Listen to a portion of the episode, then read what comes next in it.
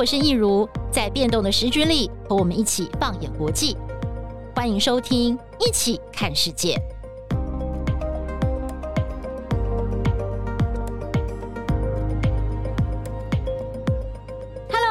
我是一如，欢迎收听今天的《一起看世界》Podcast。那今天呢，我们邀请到的是呃，有一阵子没有来跟我们开讲的这个呃资深的编译陈玉玲，我们台视新闻中心的陈玉玲，玉玲哥，嗨，玉玲哥，你好，你好。好，玉林哥，其实我们在上个礼拜本来是要来跟我们聊美债，嗯，嗯，不过发现呢，这个礼拜六、礼拜天经过了这个 weekend，有蛮多事情的，嗯，所以我们很临时就决定要 update 一个更贴近时事的题目，就是谈一谈在新加坡举行，嗯，才刚刚结束的这个香格里拉安全对话。是，OK，比较劲爆，很劲爆，因为场内针锋相对，其实场外也蛮有事的。嗯，可是我们讲到的这个场外，不是说在新加坡。这个场外，而是在南海跟台湾海峡，嗯，对不对？是就是在过去的这一个礼拜，包括星期六、星期天的时候呢，其实都有这个非常紧张的这个中美的中美的对峙哦。好，那这个如何影响到这个场内的对话，尤其是在美中之间的这个呃对话跟竞合哦，我们今天都可以好好的来分析一下。是的，嗯，好，首先呢，想请这个玉林哥来帮我们分析一下，嗯，我们蛮好奇的啦，就是这个香格里拉对话，我。看他今年已经是第二十年了，因为在那个香格里拉饭店的 LED 荧幕上面啊，都大大的打着 twenty years，对 twenty years，它是从二零零三年开始的，对不对？Yeah, yeah. 这个对话为什么这么重要？因为它是一个等于是说，从那个时候开始是一个安全对话的机制嘛，嗯、它基本上应该是。防止国际间有什么重大的冲突啊，或者是那种争端，嗯，大家可以在这里坐下来好好的谈一谈，嗯，因为他参加的都是一些什么国防部长。还甚至还有情报首长。哦，还有另外另外一批是情报首长，也是、嗯、也是在那边沟通的、嗯，所以他们可以大国小国大家互相坐下来谈一谈、嗯，来缓和一下国际局势，嗯，不要让战争爆发这样。对、嗯，其实这个对话是在九一一事件之后哦、嗯，然后就开始是由一个英国的战略短单位，哦，他去发起的，然后在、嗯、呃已经二十年了，而选在新加坡这个地方，所以其实东南亚国家也是非常重视。那从早年的都是反恐。恐的议题哦，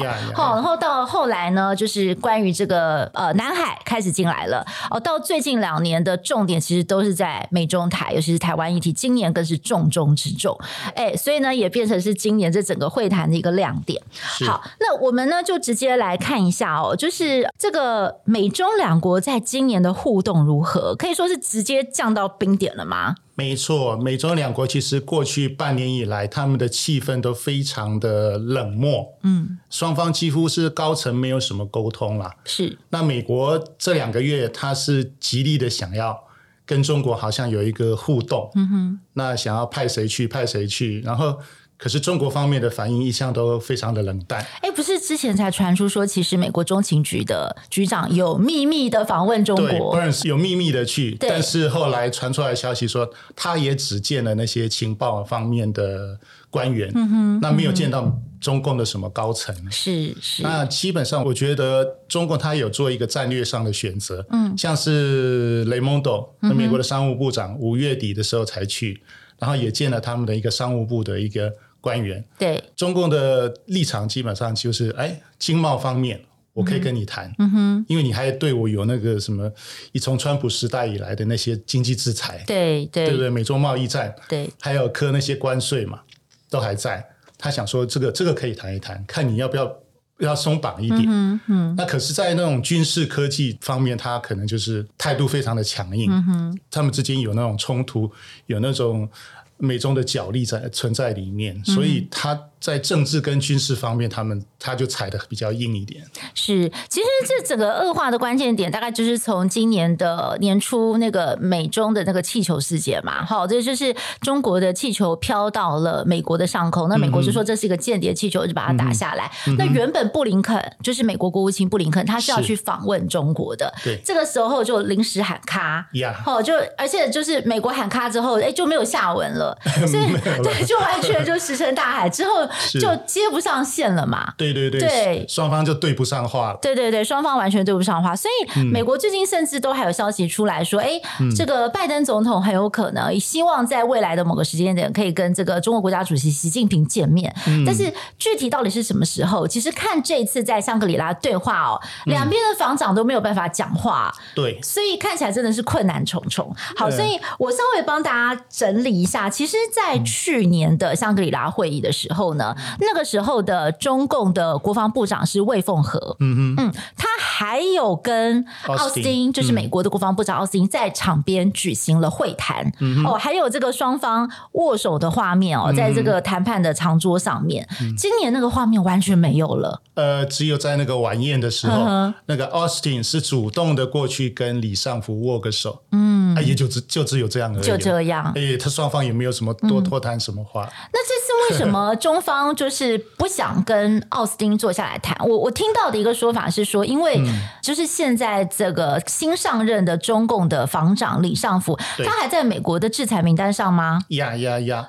李尚福是今年三月才刚上任，那他是因为二零一八年中国向俄罗斯采购武器。那他是防长嘛？嗯，那显然是他主导这件事情，嗯，所以美国就觉得哦，他当时还不是防长嘛？对，当时还不是，但是他在军中的他主导了这件事，对，所以当时他就被美国给制裁了。那中国这次他放出了一个风声，就是说，好，你要跟我谈，那至少你对李尚福的这个制裁要先解除嘛？嗯嗯，那。在五月的时候，好像传出说拜登政府有考虑，嗯，那个政府他又说没这回事，是，他就觉得觉觉得说我我没有我没有要解除他的制裁，哦，然后。中国就觉得说，哇，你你这么硬，那那我就跟你硬啊。嗯哼哼哼，嗯，原来是这样。而且啊，就是我发现他们的这个议程的排法是，嗯，根据他们的传统，就是六月一号开幕，他们当然会有一个重量级的嘉宾。再来，六月二号早上，传统上就是留给美国的国防部长发表演说，然后六月三号紧接着就是中国的国防部长。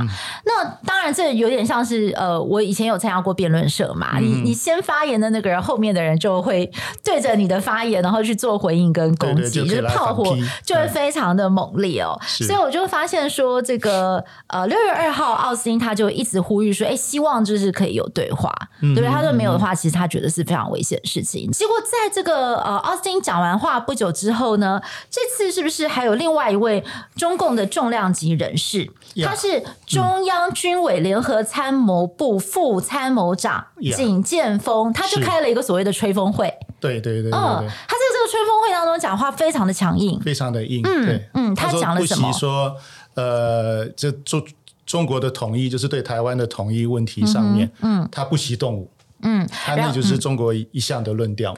而且他说随时能战，中共解放军随时能战。嗯、哦，对，就是直接的，就是对美国来呛下。而且呢，嗯、他也觉得说，这个呃，奥斯汀啊，还有美国所鼓吹的这个印太战略，其实是想要继续的巩固美国的霸权地位，对，挑动集团对抗哦，也表达了这个强烈的不满啦。哈、嗯，那这个呃，场内我们看到双方零互动，只有在晚宴上面就是礼貌性的握个手，就这样子而。已。嗯，那其实呢，在场外真的是非常的不平静。美中的这个互相的对峙跟遭遇，在两个最紧张的地方，其实都有事。嗯、一个是南海，一个是台海。台海 OK，好，我们先来讲南海发生了什么事情。对，就是那个他们的歼十六碰到了 RC 一三五，对不对？那个、察机这件事情，五月二十六号的事情。对，就是在这个香格里拉会议。召开之前的这个事情，就已经让这整个会议的气氛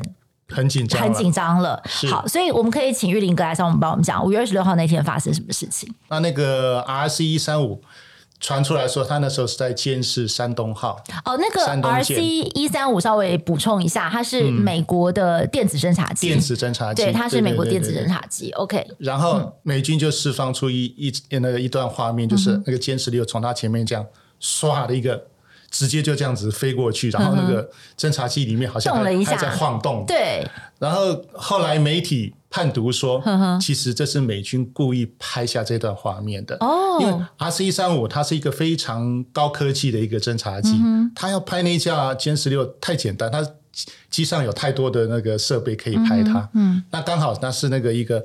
呃驾驶座的副驾副驾驶座，然后有一个人就拍啊，一个一个驾一个在开飞机嘛，就他旁边拍过去，然后他故意要显示说，哎。那个侦察机里面在晃动，嗯，就显示说那个歼十六它的这个动作，它所造成的那个气流，嗯，影响到他们，嗯，所以然后让大家知道说，哦，这个是一个非常危险的动作，是一个非常挑衅的动作。哦，所以那个气流，那个是什么啊？是所谓的喷射，喷射气流，喷射气流。那个如果真的被震动到的话，会有可能影响到那个 RC 一三五的安全吗？会会会，那个是对飞航安全是相当有影响的。哦。哦，了解。所以他试出这段影片主要的目的是什么呢？主要目的就是告诉大家说，你看，嗯，中共他这个。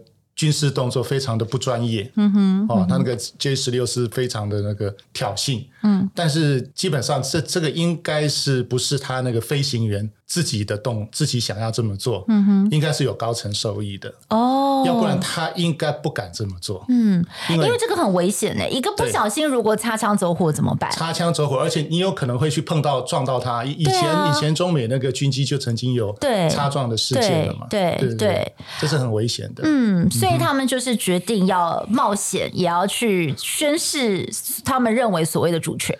呃，中国的动作就是我要来 测测测试一下，测试一下。你的能耐，哦、啊，你的反应呵呵，你的底线到底在哪里？OK，好，因为我后来有看到哦，就是中共的官媒《环球时报》嗯，对这件事情哦，有特别的，就是有讲说，其实他们认为哦，是这个美军抵近侦察最近距离中国大陆的海岸线只有五十公里，哇！所以他们认为他们是。在驱离美 美国的侦察机，他们没有做错事情。是是是，嗯、他好像是在就是哎，中国的论点是说，你已经到我的领土、嗯、这边领海、领海、领空这个范围里面，对我当然有权利。叫叫你走开，而且你是一架侦察机啊，嗯，对不对？有有军事军事的意图在里面的。嗯，OK，哇，这个，嗯，所以这个是一个呃冲突点，就是说这是一个很紧张、有惊无险的状况。是另外一个呢，就是在这个中共的国防部长六月三号要发李尚福发表谈话不久前，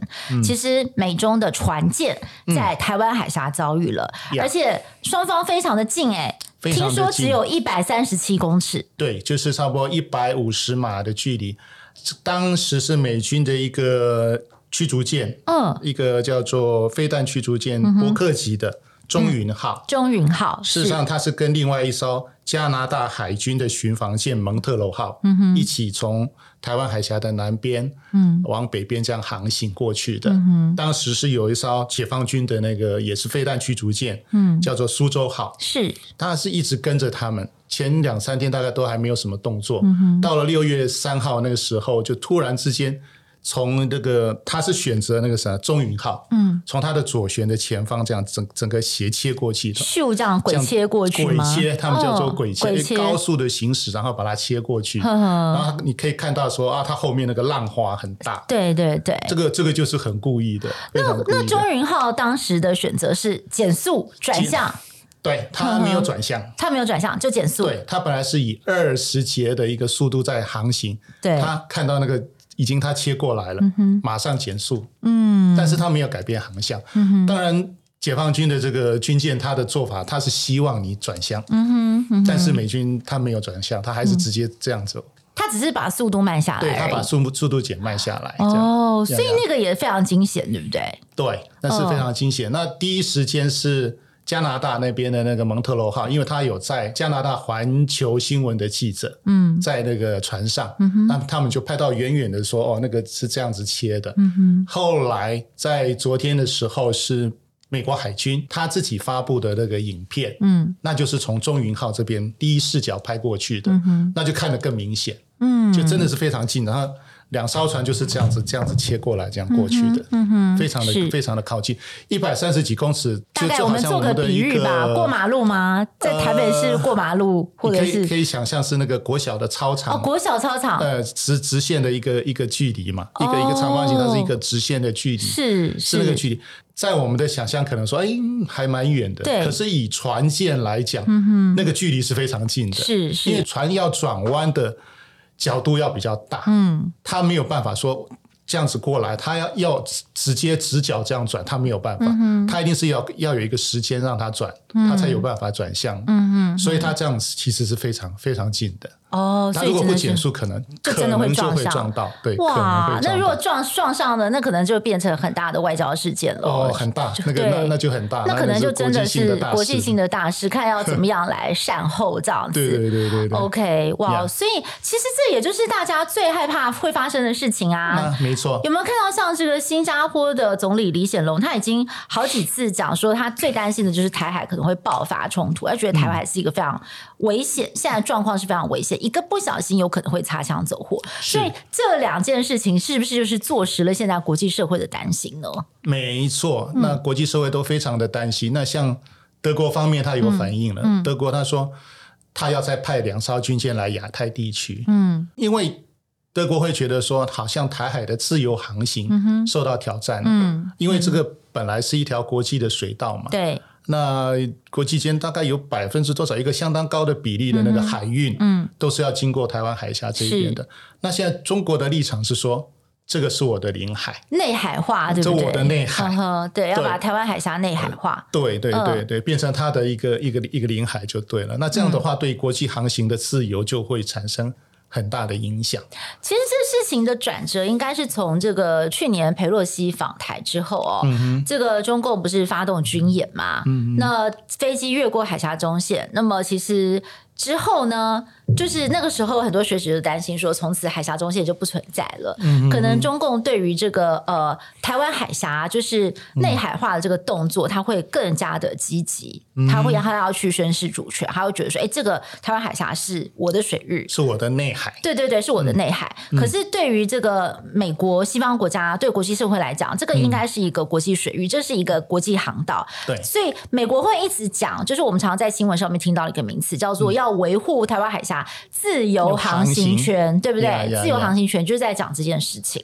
那但是为什么在过去的四十年，呃，中共一直不去主张，呃，台湾海峡是它的内海？最近开始这个动作越来越明显了呢？呃，我们可以发现，就是过去十年以来，中国它的军，呃，应该说经济的实力上来之后，嗯、它的经济蓬勃发展。嗯然后它带动它的军事实力大幅的提升，可以说习近平上来之后，他觉得东升西降，嗯，我的实力上来了，嗯哼。可是西方主要讲的就是美国嘛，嗯，他的主要对手是美国，美国好像衰弱了，是因为美国经经过了很多的事情，像呃美国的选举啊，然后美国这个种族的冲突啊，黑人的那些暴动啊，嗯、然后。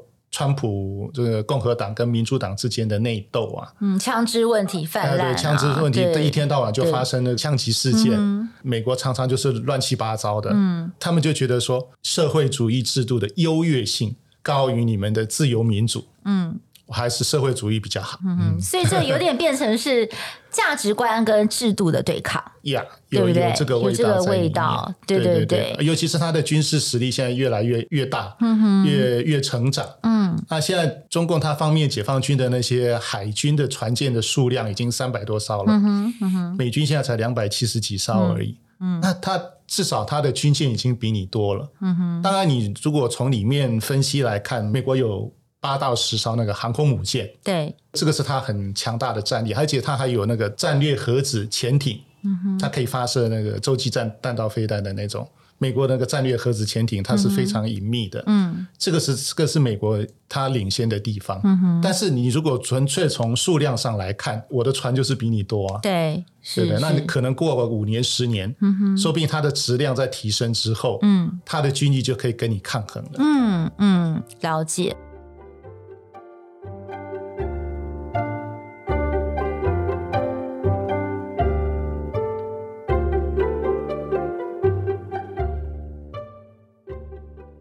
其实从中共的角度来看，他也会觉得说，美国现在在他的家门口哦布了重兵，嗯、他也会觉得非常的不安。是例如说，像是我们看到美国从今年初一连串的动作，是重新的去强化第一岛链，呀呀，对不对？包括了从这个韩国，对不对？他日本、日本菲律宾，嗯、那台湾更不用说了，嗯、对，因为台湾跟美国虽然没有邦交关系，但是很多在这个军事上面啊、外交上面的这个合作的动作也是非常。常的多。那在在的都让中共觉得说，这个他的家门口前哦，就是美军已经布了一条阵线，对对对对，所以他现在的动作反而是他觉得他要反制跟突围。没错，对，所以两边的这个对峙紧张感，当然就是只会往上加。这也就是现在国际关系的学者很担心，说这个双方的恶意螺旋会不会不断的上升？Yeah, 对，所以这个就是会让大家很紧张的地方。嗯、所以本来啊，我们回到来看这个香格里拉安全对话，嗯、本来是希望可以让美中两国在这个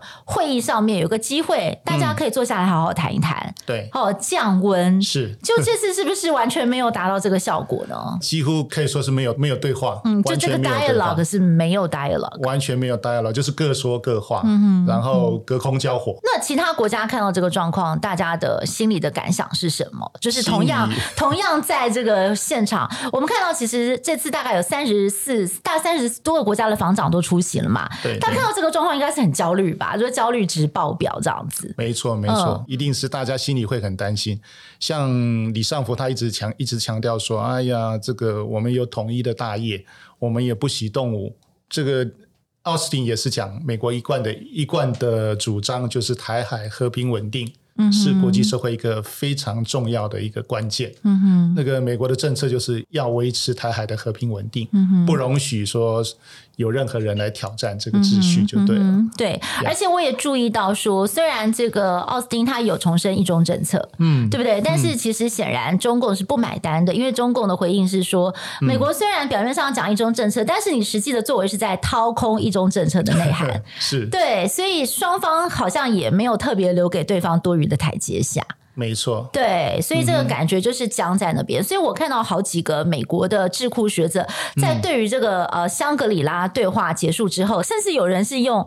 悲观的离开这个会场来形容他们的心情，嗯、就是他们觉得哦天哪，怎么会这样？是，没错。对，因为其实讲到香格里拉饭店啊，我也可以跟听众朋友跟这个玉林哥分享，就是我在二零一五年的时候，就是那个时候是、嗯、呃，当时呢，我们台湾的总统是马英九嘛，嗯、哦，他就是在十一月七号的时候跟中国国家主席习近平在香格里拉饭店、嗯、哦这边就是有一场会谈，这个世纪会谈，当时所有这个全世界的媒体都跑到现场去采访，那我们那个时候我们也去了，因为这个算是世纪大事。嗯、那那次的这个会谈，当然就是呃，那个气氛是比较热络的。嗯、我我这次看到在电视上的这个转播，还有这次在上 g r i l l a 的这个安全对话的现场释出的照片，嗯、哇，我就会觉得有那种景物依旧、人事全非的感觉。包括那个饭店的大厅，我都还记得那时候在那边连线啊。然后、嗯、呃，那个饭店它在新加坡是非常有历史的。哦、嗯，对，我小时候是在新加坡长大的。哇，哎，我在那边住了三年，因为我的爸爸之前也是在那边当特派记者嘛，嗯、所以我小时候就是我爸有呃，有时候在那个香格里拉饭店的大厅啊，他们有 lobby 有一个咖啡厅，就是大家可以坐在那边喝喝咖啡啊，嗯、聊天，或者是跟大家谈事情。嗯、我大概有一两次吧，我记得我有跟我爸去过。哦，嗯，对，他可能是跟他的采访对象或者是朋友在那边见面，那、嗯、我就在那个大厅跑来跑去玩呐、啊。那时候我超小的，我那时候才大概四五岁吧。哦，这么小。嗯，对，所以但我知道那个饭店很有名，因为有很多的国际会议啊，嗯、然后就是会在那边举办。嗯，嗯，那所以我到二零一五年的时候回到那边去，我就觉得哦，这个地方让我感觉非常的熟悉。嗯、对，香格里拉饭店，而且它有名，就是因为它从二零零三年开始，它办了这个香格里拉安全对话，嗯、其实也能够显示出新加坡这个小国它的企图心哦。Yeah. 他想要当一个 mediator 仲裁者，就是他希望就是可以撮合这个世界上的大国。嗯，有没有？他希望他扮演的是一个调和鼎鼐的角色，对，和平使者，和平使者的角色。所以包括这个一九九三年的孤王会谈，嗯，哦，然后到了这个二零一五年的马习会，会。最后还有甚至二零一八年嘛，川金。川金会，对不对对川金会那个地点是选在圣淘沙哦，对，圣淘沙那边有一个很有名的酒店。他那时候是因为安全的考量，因为金正恩他想要一个就是维安上滴水不漏的地方，所以最最后决定圣淘沙可能是一个比较理想的地方，这样子，因为在这个维安上是比较好控制的。嗯，毕竟圣淘沙它是一个岛嘛，一个小岛，对，它是一个岛，它进去很单纯，就是一条路这样子。对，但是新加坡他一直希望可以去扮演一个区域。安全的调和者。对话的那个地方，它能够提供给这些大国一个对话的契机跟那个舞台。嗯、所以呢，它不只是在两岸事务上面非常的关注，它搭起了这个从二零零三年开始搭起了这个香格里拉的对话平台，嗯、也是特别关注在东协方面的安全，嗯、就是在东南亚这个地方、嗯、南海这个地方的区域安全。对，所以呢，新加坡在这次的这个呃。闭幕典礼哦，就是这个香格里拉对话结束的时候，嗯、新加坡的国防部长他叫做黄永红，嗯，黄永红，哼，他就是非常的忧心忡忡，对不对？是是是，嗯，对，这个部分也请玉林哥来帮我们说一说吧。对，因为美中这一次在这个香格里拉会谈里面，嗯，Austin 跟李尚福他们基本上两个人还是在各说各话，嗯哼。然后那种气氛就是非常的僵啊，嗯，中共方面他那些军事代表团的成员，每一个人出来讲话，一个比一个更强硬。嗯，那 Austin 基本上也是觉得说，反正我就是坚持我美国的立场，他还要维持稳定，你不能够来破坏这个秩序。可是 Austin 他有放软的一面，嗯，他有说，哎，我我们美国不是要寻求对抗的，嗯，不求战，但是我们不避战。嗯哼，你如果要跟我发动战争的话。我还是有打赢的一个把握，对，嗯、所以双方好像这个冲突一时之间还很难化解，美中之间他们的冲突，嗯，还是很难解冻。嗯、那基本上现在看起来好像是美国积极的想要跟中国有一个对话，嗯哼，因为从国际关系的角度来看，现在是拜登是有他的一个动机，他需要跟中国能够稍微缓和一下。嗯、他的动机为什么呢？他现在有这样的动机？因为。他虽然说去年美国的其中选举选的还不错，嗯、可是他的经济问题还是存在。嗯，然后他那个债务危机，他内政方面还是有他的一个隐忧存在。嗯，所以他必须要在外交上面，嗯，能够跟中国能够稍微缓和一点。嗯哼，因为他他也要选举了。嗯，美国明年要总统大选了然后他的声望可能还不是不是那么好。嗯。他想要把他声望拉回来一点，是那希望在这个美中问题上面，他能够有一点加分。嗯哼，那如果我们从中国的角度来看，为什么中国就不愿意买单？嗯就说美国现在有这个想法，说，哎，那我我们把这个气氛冷却一下。嗯、可是感觉现在中国就是，嗯，那就算啦。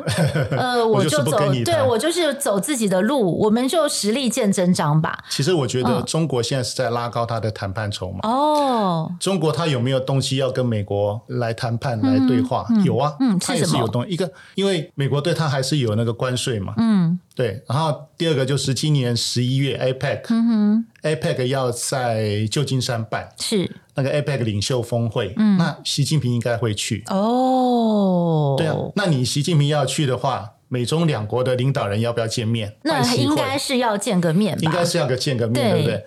那你气氛是不是要稍微给他缓和一下？对，不能够那么那么僵硬吧？对对对对对，对不对？所以他们也是有需要跟美国对话的这个这个动机存在的。嗯，嗯，他只是说中国他他很很会就是在谈判上面很会用这一套。嗯，就是说你要来跟我谈，OK，他就是要在国际上营造一个形象是美国来求我的。哦，呀，所以他必须姿态要摆得高一点，呵呵摆得硬一点。嗯嗯。嗯那他他才有面子，他可以做大内宣，他可以做大外宣，这样。嗯、然后之后在谈判桌上，嗯、说不定他觉得这样他可以要到比较多的东西。没错，没错，没错。他可以有更多的一个筹码存在。嗯，是是是。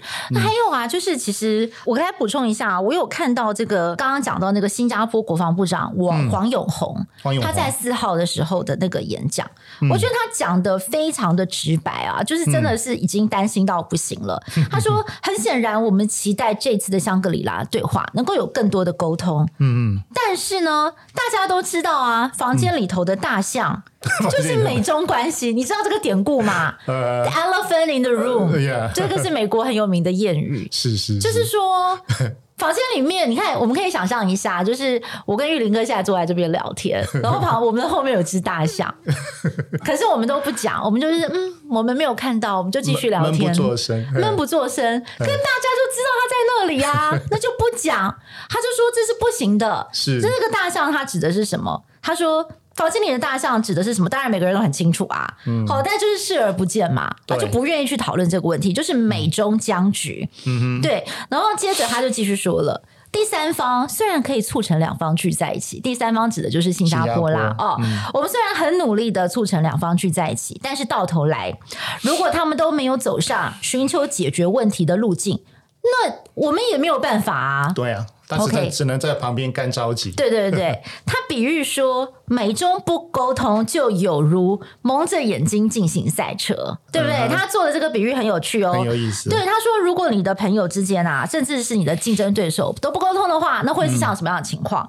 嗯，他觉得就像是你把眼睛绑起来，蒙着一个眼罩，嗯，然后呢，这两个人哦，嗯、就在同一个赛道上，F1 赛车赛车，那很有可能会撞车啊，很有可能。对，对所以他说你最好要非常的。你最好非常小心，对，这随时都有可能会出事。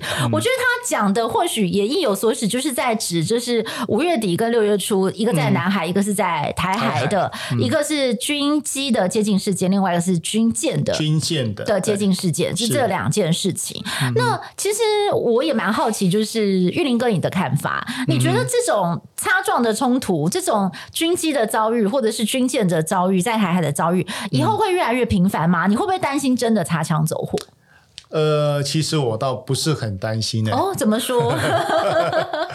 因为双方这样子对峙，其实是小动作不断。嗯哼，解放军可能是找个机会啦，就就给你搞一下，嗯，然后让美军稍微去紧张一下。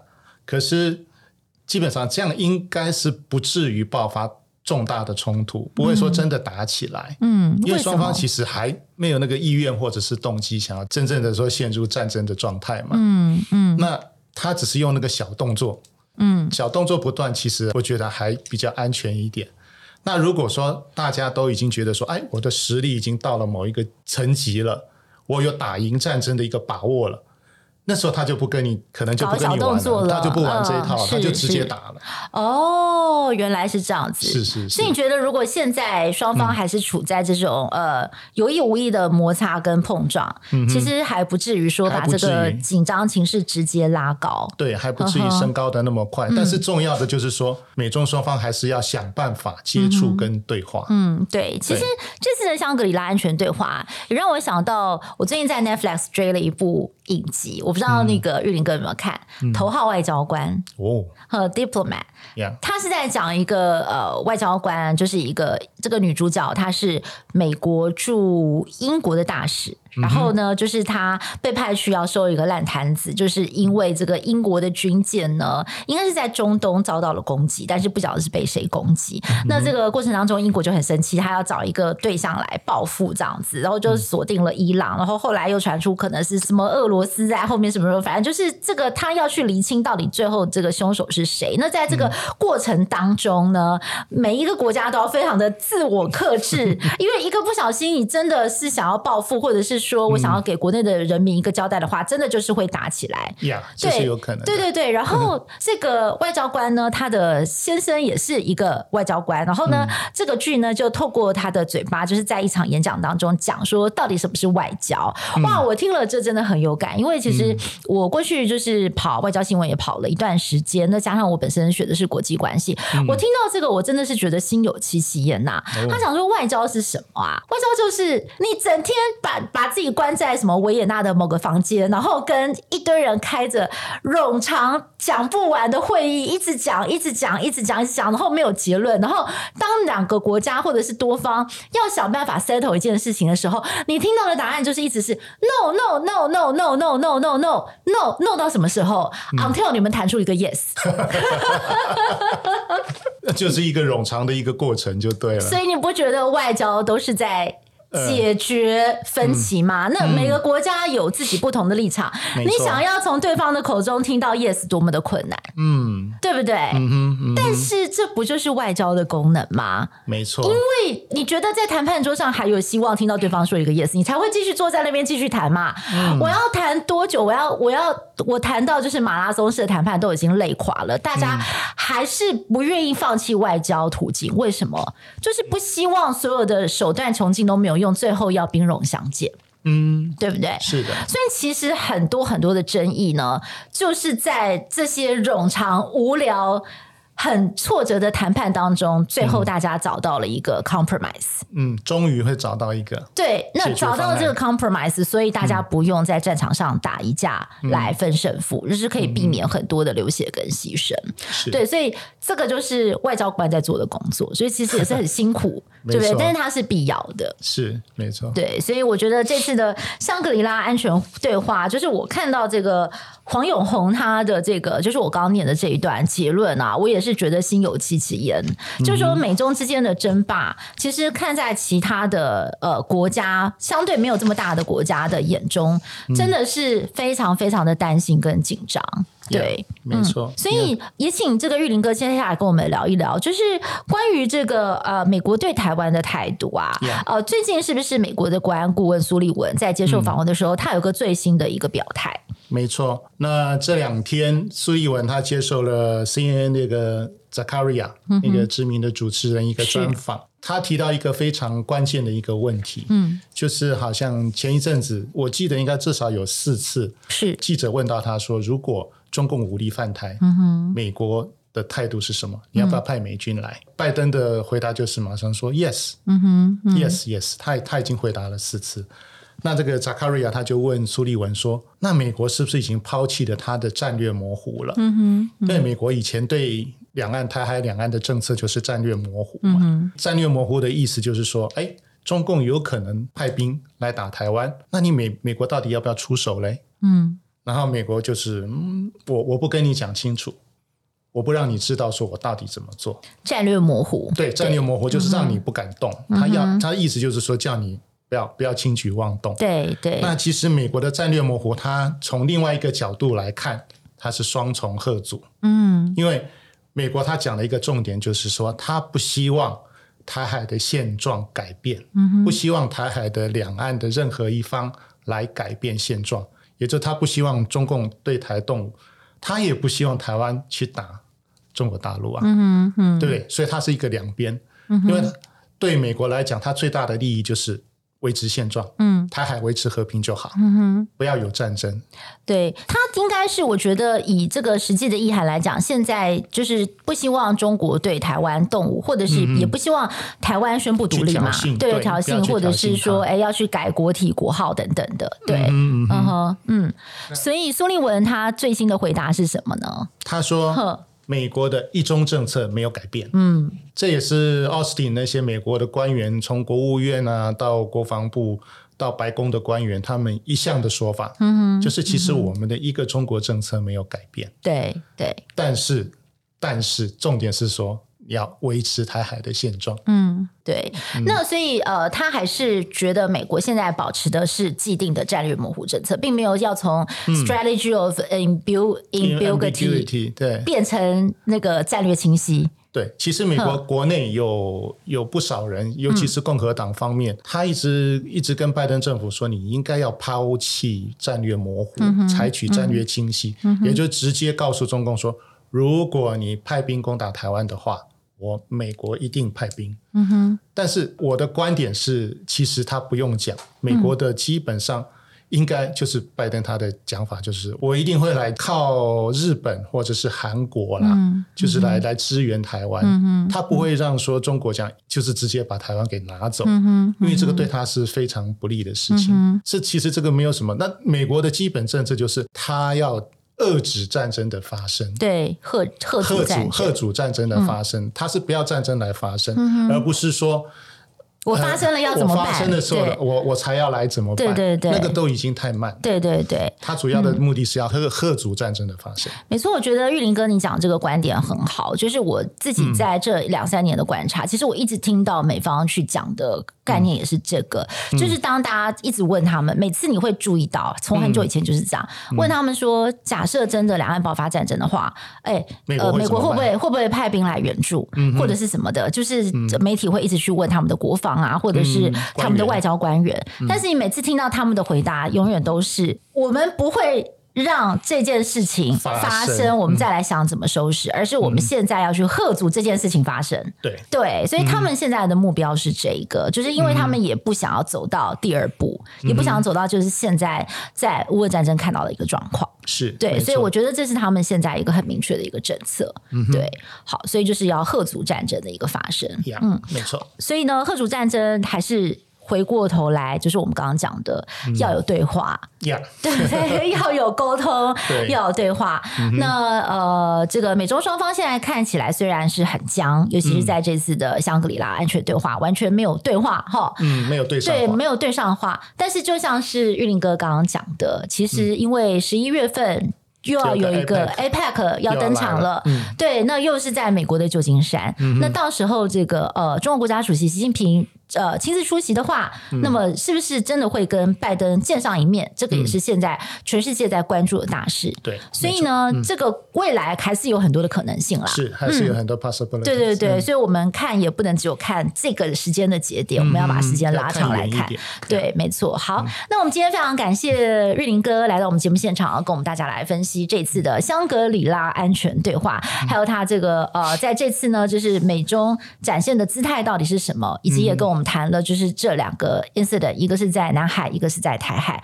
对，那这这个真的是。世界局势可以说是一个棋局吧，我们很多事情不能单一的去看，嗯、而是就是把它纵观起来看。没错，对，那也很谢谢这个玉林哥跟我们的一个分析。谢谢。那也谢谢我们听众朋友收听哦。如果大家对于我们的今天的内容有什么样想要回应的，嗯、也非常欢迎大家能够来到我们的呃脸书粉专还有 IG。是对，那也别忘了每个星期天 晚上十点钟，我们台视新闻台一起看世界也会准时跟大家见面。嗯、那我们一起看世界 Podcast，就下次再会，okay, 拜拜，拜拜。